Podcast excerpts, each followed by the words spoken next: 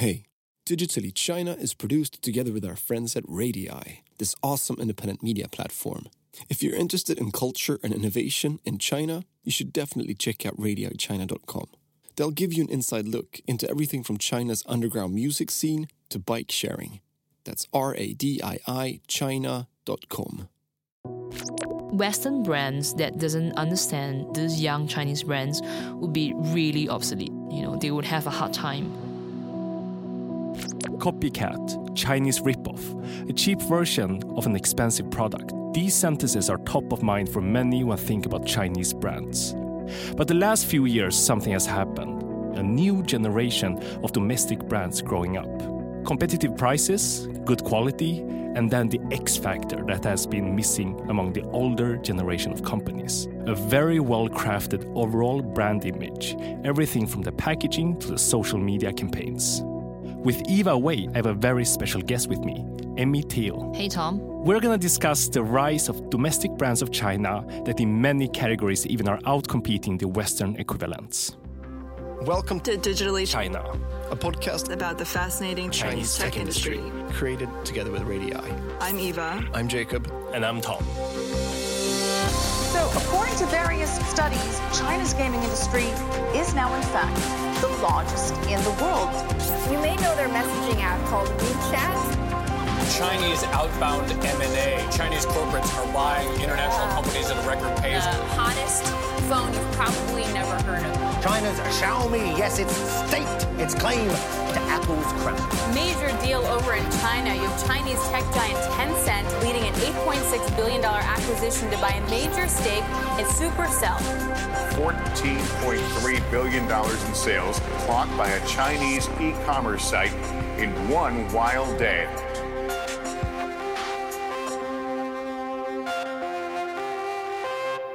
Before we start talking about domestic brands, maybe you just want to do a quick introduction of who you are? My name is Emmy. So uh, I'm actually from Singapore. So I've been in China, specifically Shanghai, for two years. So I'm the co-founder and CEO of Fuse. So basically, for Fuse, we help new brands enter the market and we put these brands into different locations. So, with these locations, we also deploy new retail technology to help the brands understand their performance offline. So, you know, this gives us clarity and visibility to how the brand perform in a new market, specifically in new cities, in the new regions, or even in new countries. So, because of um, how we work with the new brands, we also have an assess of local brands that is trying to enter and trying to present themselves in a different way to our target audience. So, you know, instead of really just being online. Now this new local brands also have a need to be showcased offline. Mm-hmm. so you know we, we we are quite fortunate you know because of that we we have actually worked with uh, a number of local brands that's up and rising and we do see the opportunity of them like being able to make it big in the global market as well so the context for today is about domestic brands of China and the rise for them. And that's mainly being fed by the new tier one consumer of China. All these new young consumers have been traveling the world, have access to social media, exposure to all these Western brands, and they've kind of matured over the last few years into wanting more and understanding exactly what they need. When you moved here and started working with marketing and brands, was that a surprise to you? Yeah, I think for me, um, it's very much surprise because you know coming from Singapore, you would think that hey, you know, you, are exposed to um, the Western brands and you thought that you have pretty good taste and you should like know a lot better than the young Chinese consumers over here. But in fact, I think we're very much wrong. So Chinese consumers has evolved a lot. You know, when I say a lot, it means like literally a lot. So they're looking at brands in three areas. You know, they're looking at the price price point, they're looking at the brand story itself, uh, which also includes the packaging and then also the product itself. So, you know, there's three areas that they look at price, packaging, and the product. So it's actually very interesting because when they choose to buy a products, they even though they have plenty of choice, they could do a very very quick assessment of how is the price compared to the packaging, um, compared to the actual products itself, and they make the best choice. So you know, in, in that context, actually, it is even harder to you know for new brands to acquire the young Chinese tier one consumers.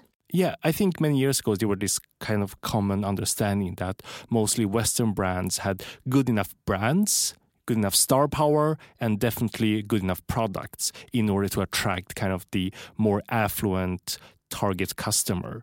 But now lately, we've we've seen a development that uh, a lot of domestic brands have been developing very rapidly and offering basically the same thing but at a slightly lower price. Do you think Western brands have understood this yet? I think the Western brands have started to realize that it is not as easy as before, you know, to sell something.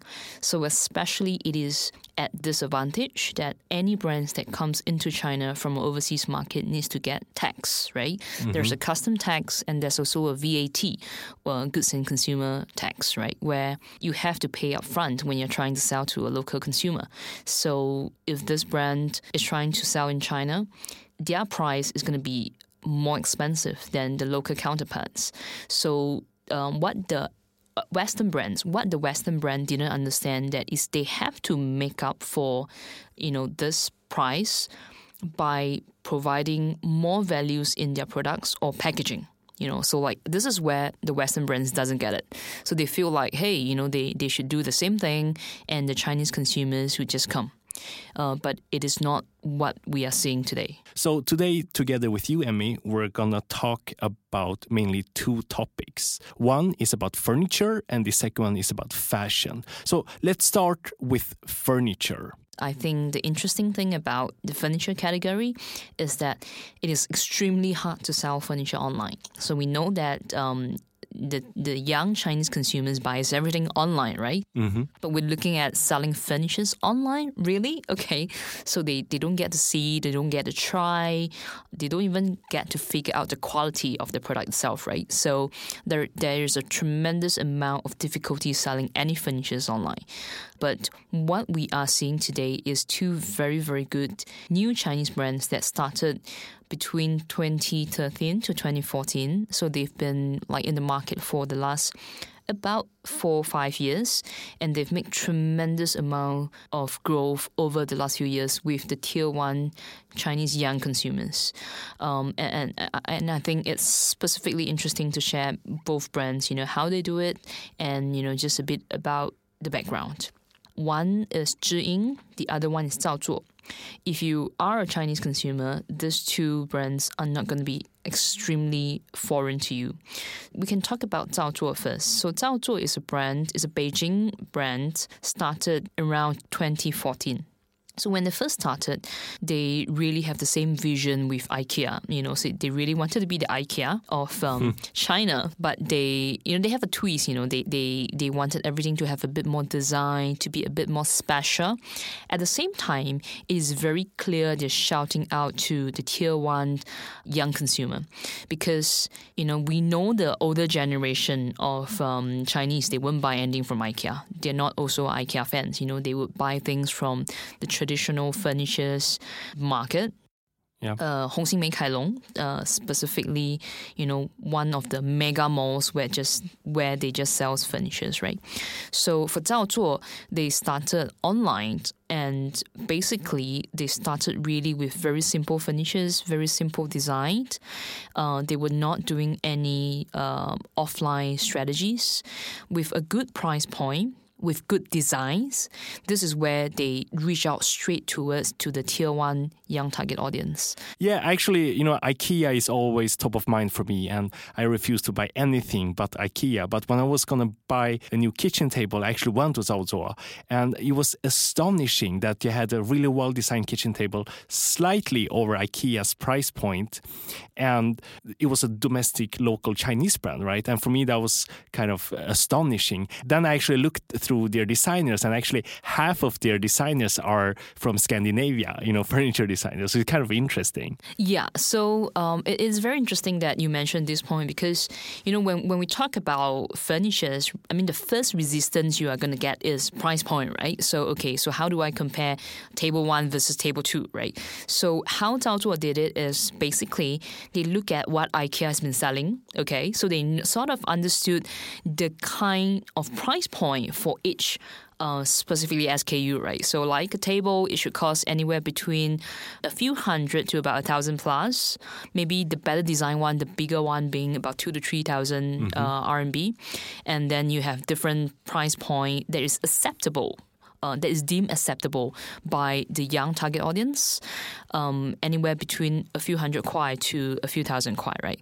So understanding the price point of this SKU, they first make sure they erase that resistance in their young consumer mind. Exactly like what Tom talked about is, hey, the price point is about the same, but this table is much better in design. It's cooler, right? It, it has a nicer design and the whole story, the whole packaging of it, how they display the story on their Taobao shop on their Tmall shop is a lot better. You know, they, they are very sophisticated in terms of online selling, where they go in depth into designing their product details page, where they infuse stories and elements of this product. So this way, they just need to work on the product and the packaging because the price is essentially similar to IKEA. So they are like, okay, I'm pretty sure that my target audience is able to accept things of this price because they are buying something similar to IKEA. But hey, I'm going to provide them something better and I'm going to provide them something with a more unique design. Yeah, so if we look, at Zao Zuo uh, as a specific case, I think one thing that's impressive is that both they are able to access supply chain, enabling them to sell at prices just around IKEA, but at the same time they are building a really good brand story, beautiful products actually, and actually if you go into their retail stores that they've opened lately, you know it's very well designed stores and very very well thought through and and based on the kind of old perception of Chinese domestic brands, you would never think this is a local Chinese brand.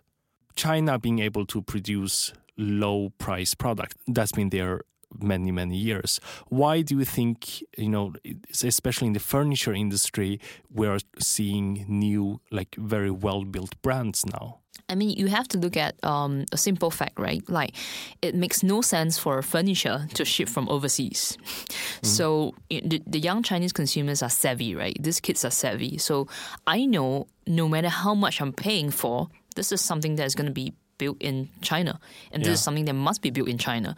So there's no use that you tell me this is designed in Sweden. It, you know, like there is no use at all to tell me this is designed in Italy. I know this is made in China. So one of the advantage that Chinese brand has is is definitely supply chain. You know, like like what you've mentioned. So I think the supply chain is really a game of quantity, right? So mm-hmm. at the start, when a brand is just growing, right, they wouldn't be able to manufacture in bulk. So their price point is not going to be super super um, competitive you know. They're gonna make sure they are priced about the same with ikea but you know they're not earning a lot. So that implicates their various strategies right? Because i'm not earning a lot okay so i have to cut on my marketing, marketing budget i have to cut on every other stuff.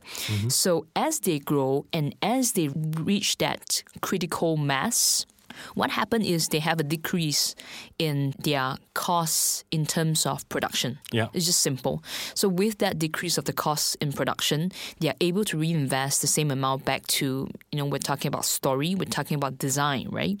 So this really helps them to speed up their growth. And now if you it's, it's a great thing that you talk about their retail stores because right now, Zao Zuo, I think they have 13 retail outlets.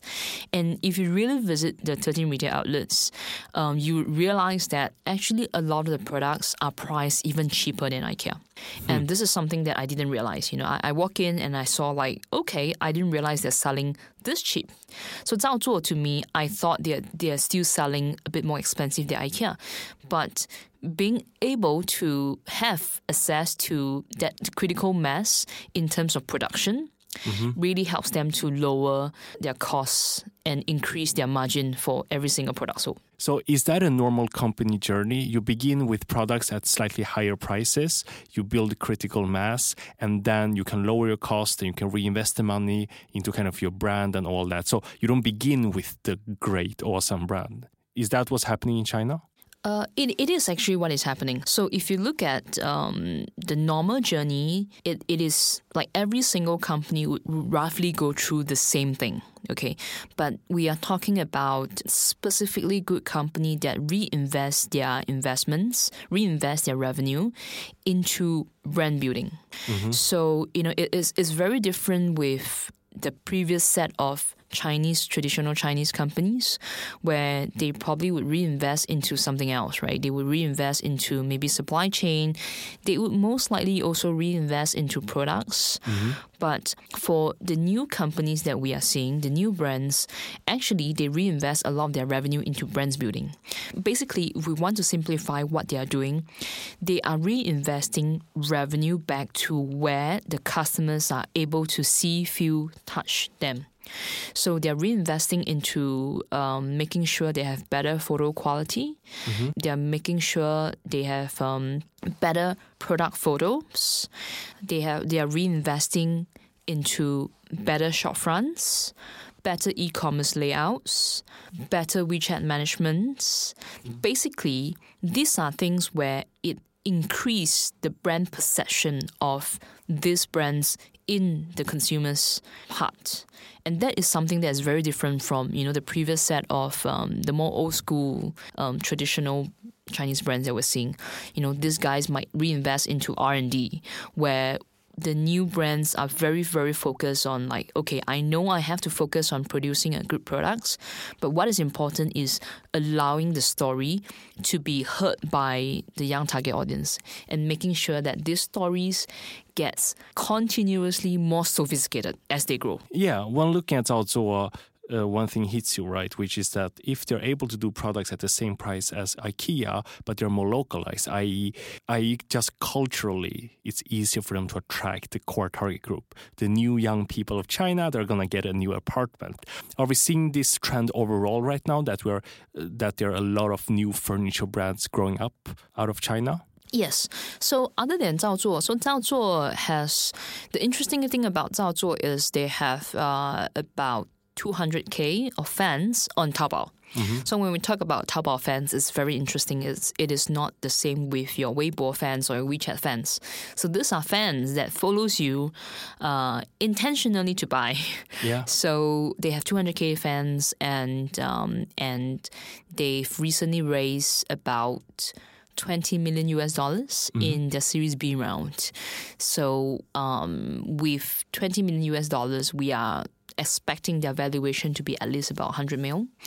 Uh, that would mean um, they are doing maybe a yearly sales about 10 mil to 20 mil US dollars in China. So I'm just giving you some stats about Zao Zuo.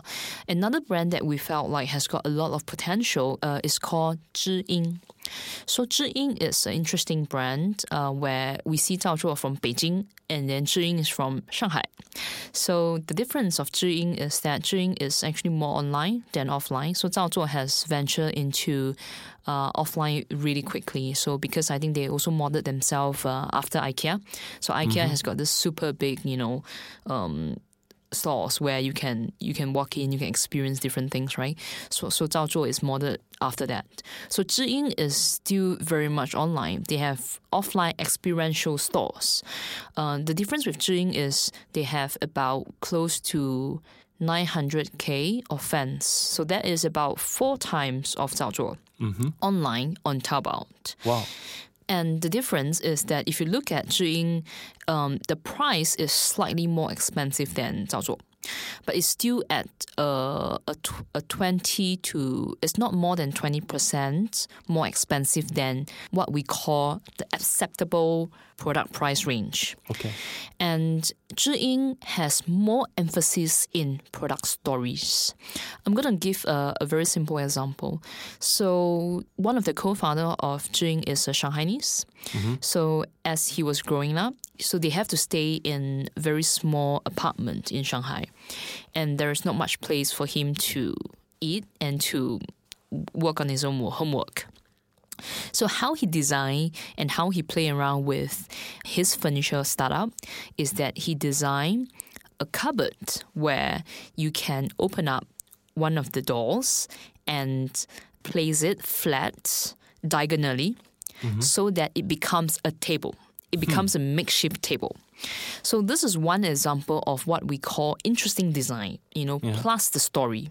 So as a Shanghainese, you know, when you are you are looking at the cupboard, uh, you're looking at the drawer, it is actually very interesting. So it shouts out to you personally that, hey, you know, there is actually a design twist to a traditional cupboard. And the design twist also has a story to, to this. Yeah. You're not just buying uh, the cupboard itself, you're not just buying the product itself, you're also buying the story behind it. So almost every single product from Zhiying has a special design twist that we realize it is really selling to the younger target audience. And that is one of the main reason why, you know, compared to Zao Zuo, um, even though Zao Zuo has a bigger appeal to mass target audience, Zhiying has 900k fans and Zao Zuo has only about 200k fans on Taobao. And on the topic about brand stories, actually, fashion is probably one of those categories where that is mostly important to communicate why you're designing a certain clothing in a different way. And there we've also seen a huge growth of domestic brands. Everything from tier three, four, such as Peace Bird, to tier one and more kind of hipster type of brands. And we're going to focus on that today. Yeah, I think it, is particularly interesting because, um, you know, when we talk about fashion, it is very hard for a new Chinese local fashion brand to break out, right? You know, we have so many other brands from overseas that's coming in strong. You know, we have Off White, where, you know, it has. Um, basically create a craze, you know, for everybody, you know, for the youngsters to buy off white. So, you know, I, I think it is very interesting to talk about fashion. And for fashion, what we are witnessing is, of course, there are a bunch of um, old traditional fashion brands trying to make themselves younger, Yeah. like Peace Bird, Feiyue, and um, like a bunch of other brands like Metersbonwe, a lot of initiative by these old brands trying to revitalize themselves.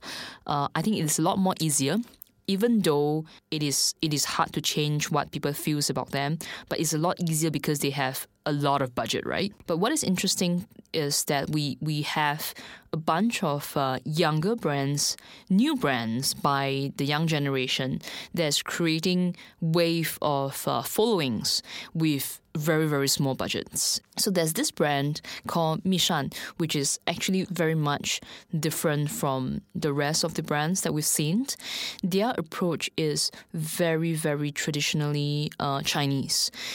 So the reason why I think Mishan is interesting is because among all the other Chinese brands, where a lot of Chinese brands is still focused on functionality and selling across as a necessity, Mishan is very focused on building a brand. In the start, they started with a lot of crossover with Chinese traditional companies and corporates and associations. So one very good example is them having a crossover with the Forbidden Cities. They release clothings, fashion wares, and accessories. And since then, they've started crossover with a lot of different elements of a Chinese culture. But wait, wait. So the Forbidden City, that I do not associate with the new modern kind of look. Yeah. So, why they are interesting is because they are able to take a very, very traditional element and make it modern. So, a bit about Mishan is that it is a brand that's created by two designer that has been living in London. So basically, Kate and George started the brand in 2014, and what they really wanted to do is to start a traditional Chinese brand, you know, that hmm. has uh, Oriental elements with new designs. So since then, again, very much because of the lack of the budget, they started with online. They're mainly on Taobao. They're mainly selling on Taobao, and for fashion brands, they have now been able to garner close to a million fans Wow. on Taobao. And it is really really difficult to to to grow your fans on Taobao. We all know, and Yeah. and when people follow you on Taobao, it is intentional follow so that you know I get updated when you're releasing something, so that you know I. I, I have the intention to buy, so I'll follow you on Taobao. And they've started with different crossovers with the Forbidden Cities, taking elements from the Forbidden Cities to put it onto clothings, apparels, accessories, bags. And, you know, basically they haven't stopped since then, right? So starting from 2014, um, they did a lot of crossover and collaboration with Chinese related cultures. I think they did not less than 20 crossovers with you know different Chinese association uh, to talk about the Chinese culture. Recently, we've also seen them making the mark, um, you know, being able to feature and showcase themselves in New York Fashion Week. I think this is something that is really, really amazing. So, just from a brand perspective and looking at your products, uh, do they act like a fashion brand or is it a necessity type of clothing? So for Mishan, they're very design focused and definitely a fashion brand. So how we separate um, a necessity and functionality brand versus a fashion brand is that a necessity and functionality brand would be something like Uniqlo. So you know you you you buy their Heattech, you buy their T-shirt. You know this is something that you wear you know comfortably. But when we're talking about fashion brand and when you buy fashion brand, you're not paying for the itself. You're paying for the brand, right? You're paying for the brand story. You're paying because you believe you are part of the brand. You you you agree with the story itself. So that that is where I think you know Kate and George from Mishan has done it specifically well. They are like, hey, you know, why does the world not know about Chinese culture? You know, I can put Chinese culture onto something that is really fashionable. You know, I can get models from New York Fashion Week wearing something that belongs to Chinese in a way that is presented elegantly, fashionably, and trendy.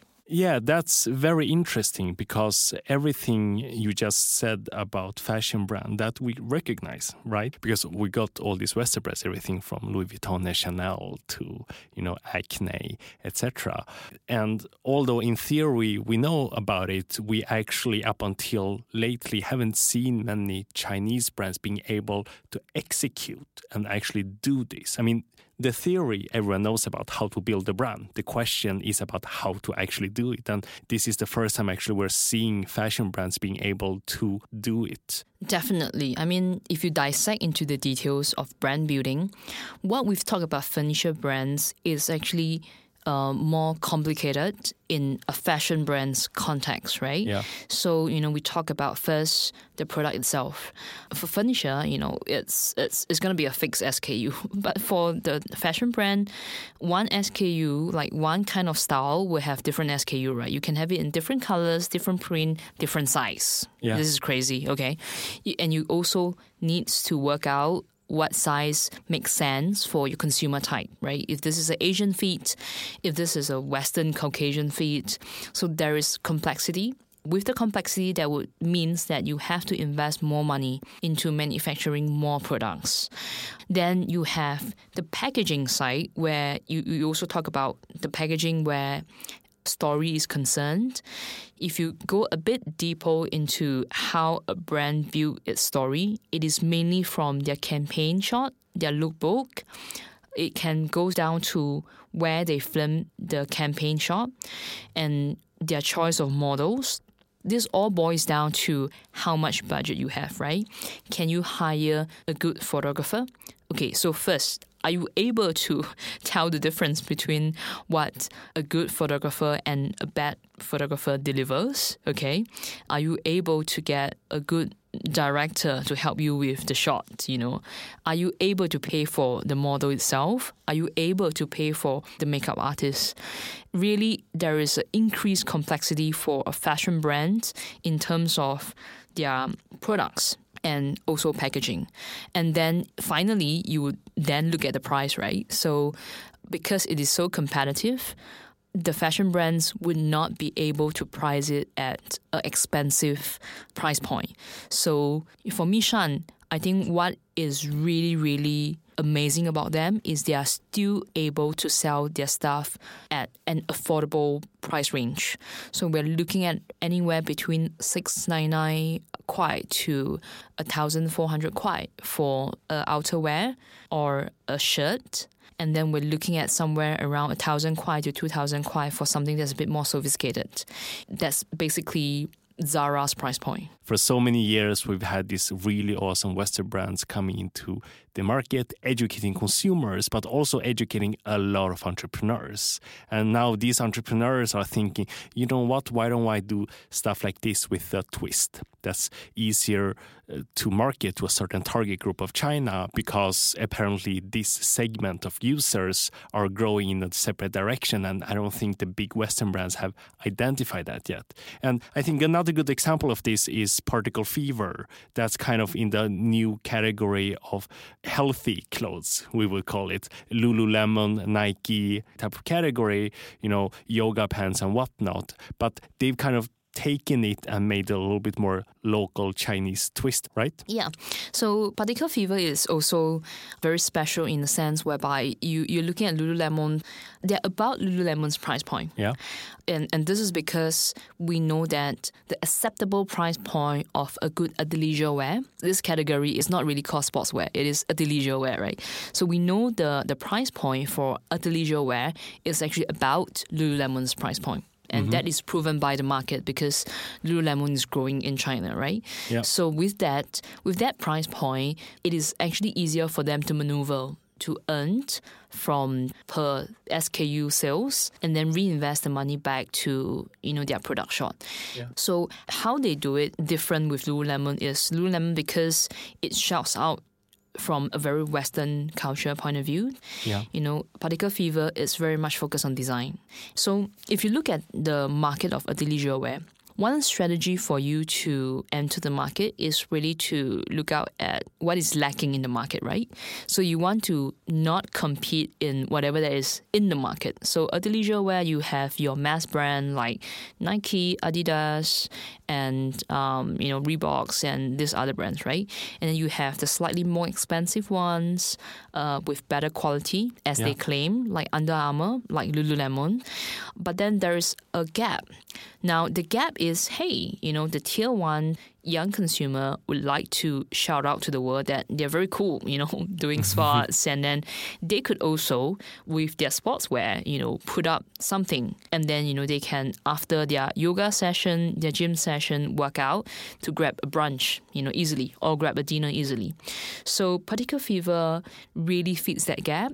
They provide really trendy athleisure wear. So they don't even want to categorize themselves as sportswear, right? It's less functionality and more about, hey, you know, I'm, I'm cooler. The design is better. You know, I'm going to give you, you know, this very shiny outer wear where you can run on the treadmill. And then also you can wear out uh, to grab a drink with your friend when it comes to these type of products that you're using as a consumer to shout out to the world to showcase who you who you are and your personality and your culture obviously it makes more sense to maybe wear something that is designed with a small twist of asian in it than taking a totally western brand and do it. I think that's where the consumer have matured now right? Where you're very much looking for something that is more niche and that is more genuine closer to who you are and where you grew up versus just the overall brand that exists for everyone around the world. Yeah, and if you look at it in the most simple way, we, we just notice the pattern is this is designed and produced by people like me, right? So it, instead of maybe, you know, design and made by somebody that is um, culturally different or age group different, these products and these brands are really made by people that has the same culture with you and is in the same age group. So the natural fit is they really know what you need, right? They they they know the kind of price point that you're gonna buy. They know the products that you need. They know the design that you most likely would like. So it, it is specifically more easy for them to reach out to this tier one young target audience in China because they are themselves tier one young target audience in China. And you've actually mentioned one word very often, Emmy, which is the word online. Considering, you know, the huge growth of e-commerce and now social e-commerce and social media channels such as TikTok or Red in China, one thing I've seen here is that these new up and coming brands are really good at leveraging these new social channels just in order to build these huge fan bases, but also to do product development. When I mention online, it is pretty much um, the only way to get started. Okay, so we have to understand offline is not a good channel when you want to start a brand, right? Mm. It is you would spend most of your money with rental and then the rest of your money on renovations and then you realize hey you've got nothing left so online being the most straightforward way and direct way for you to reach that niche of target audience that is going to help you morph your product is particularly important. And the patterns that we see from this brand is similar. It's it is that they are able to first launch a brand online, tell a story, and make their target audience understand what is different between them and something that the target audience would buy or has always been buying and then get the target audience interested about them the next step they would work on is growing their brand with their target audience. Basically, it's like any tech product, right? So now these young brands also take on a tech product methodology. You know, they they would roll out a product, they would look at the market feedback about the products, and they would reiterate. You know, they will launch new product ranges until they hit a SKU that helps them hit a critical mass. And I think that's the difference of uh, China versus many other countries. Thanks to a very mature social e commerce behavior here, new domestic brands have a much easier way to get started and sell products and get to critical mass without these huge investments that might be required in other markets where people aren't that used to share about fashion, to buy new things on the internet. I think it, it is really intuitive, right? Like um, one of the things that I've been saying is these brands are created and made by uh, also young tier one target audience uh, in China. So these are the same group of people um, that is very similar to the creators and the makers of these brands. So these creators and makers of these brands, they themselves understand up to what extent they've been using this social media.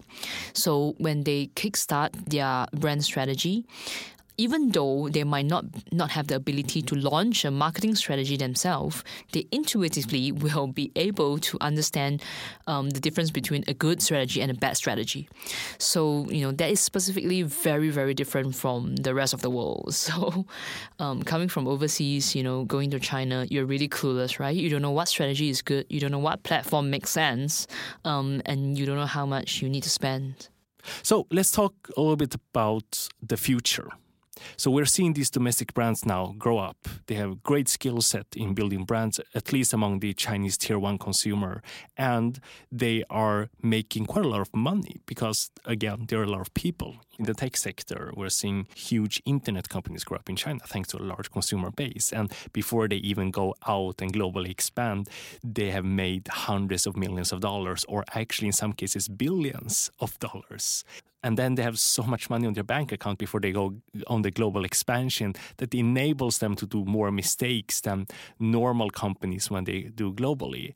Although one thing with the older generation of Chinese companies is that they've been pretty bad at telling the brand story. I mean, if we look at some of the Chinese brands that, that have expanded so far, they usually sell very functional products that are good quality, but they're not charging that extra premium the way that Apple are doing with their iPhone. Going back to our topic about this new generation of domestic brands, um, one of the, their critical things that they are very good at is building brands in the competition against companies like Nike or Lululemon or IKEA, right? at least for me, that indicates okay, they have a skill set. So the question is can they do it abroad? Do they have any potential to compete outside China?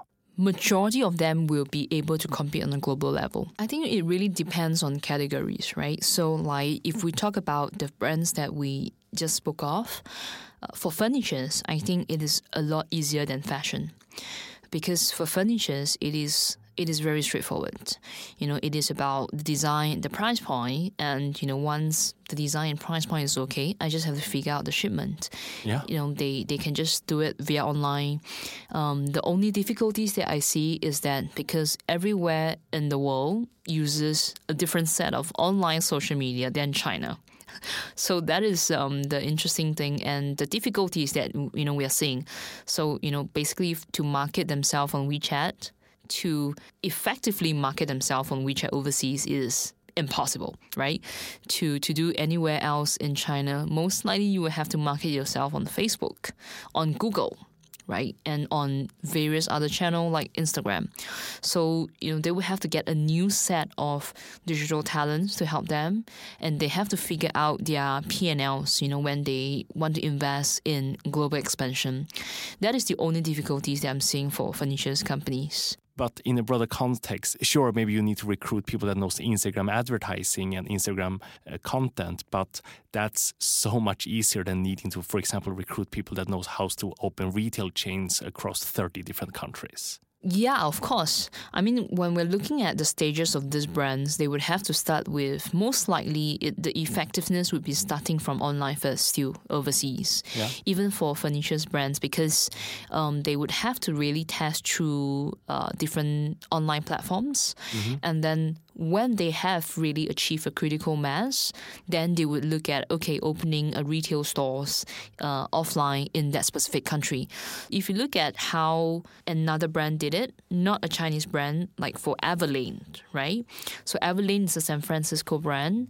The way they deal with their overseas expansion is that they would only open up their special language of the website after they have gotten critical mass in terms of the orders from that countries. Okay, so it, it is similar. I mean, this this young brands makers and creators know that hey, you know, it is not the way to go into the market and do offline first. You know, they would still be like, okay, I'm gonna test the market online, and depending on uh, effectiveness online, then that's gonna affect my offline strategies. Yeah, definitely. And if we actually look at numbers about, you know, global luxury consumption and stuff like that, actually Chinese consumers are going to stand for a very big part of that. And so there is a very realistic take that the global product development from brands such as Louis Vuitton or Chanel will get more and more skewed towards the taste of the Chinese tier one consumer. And I feel there's a scenario where through that, more and more people in the West are going to get educated and start buying products that are slightly more towards the Chinese twist in terms of style and in terms of design, which probably opens the door a little bit more for these domestic Chinese brands to actually expand globally with their products. Yes, I I do agree, and I also do not agree on on that context. Uh, I think one of the challenge we see is the durability of uh, the product itself. If you really look at the products that is made in China for these two uh, furnitures, no doubt they are really good in qualities. But in terms of different countries, you have different climates and you have different usage. So I think there is a lot that these brands need to do and localize in different markets. You know, you can be in one part of the world where, you know, simply, you know, the, the things that you put on table could be much heavier. You know, like there is a, a requirement for heavy usage. You know, it, it's, it's not something or, or this table is not designed or stress test for heavy usage. It could be as simple as that, right? It could be also as simple as um, how heavy the person is, average size of the person when they're lying down on the bed Yeah. bed frame versus Asian, right? So uh, I think those are product issues that we see, and also what I feel and what I think is that there is not much need for these companies to go abroad. So the Chinese market is growing, and in a lot of contexts, these brands is going to expand in China by cities. So they're going to conquer cities by cities, and the market is just tremendous in China. If we more generally look at this new generation up and coming brands from China, where do you feel their strengths are? Is it in how to leverage the digital channels such as social media and e commerce, or is it in how they understand the new target group or their supply chain? What is it? I think the strength is really with how they maneuver online platforms. And if you if you really look at China and the difference with the rest of the world is that China is a country that's very advanced with online buying, right? Yeah. So online purchase, WeChat Pay, Alipay is very easy for anybody to buy anything online. And I'm saying this with or without money, it is easy, right? You can Yeah. use Huabei to pay. You know, you could pay with um, installments really easy. The ease of purchase uh, has made China a very good platform for new brands with the capability to shout out to young consumers, easier to start.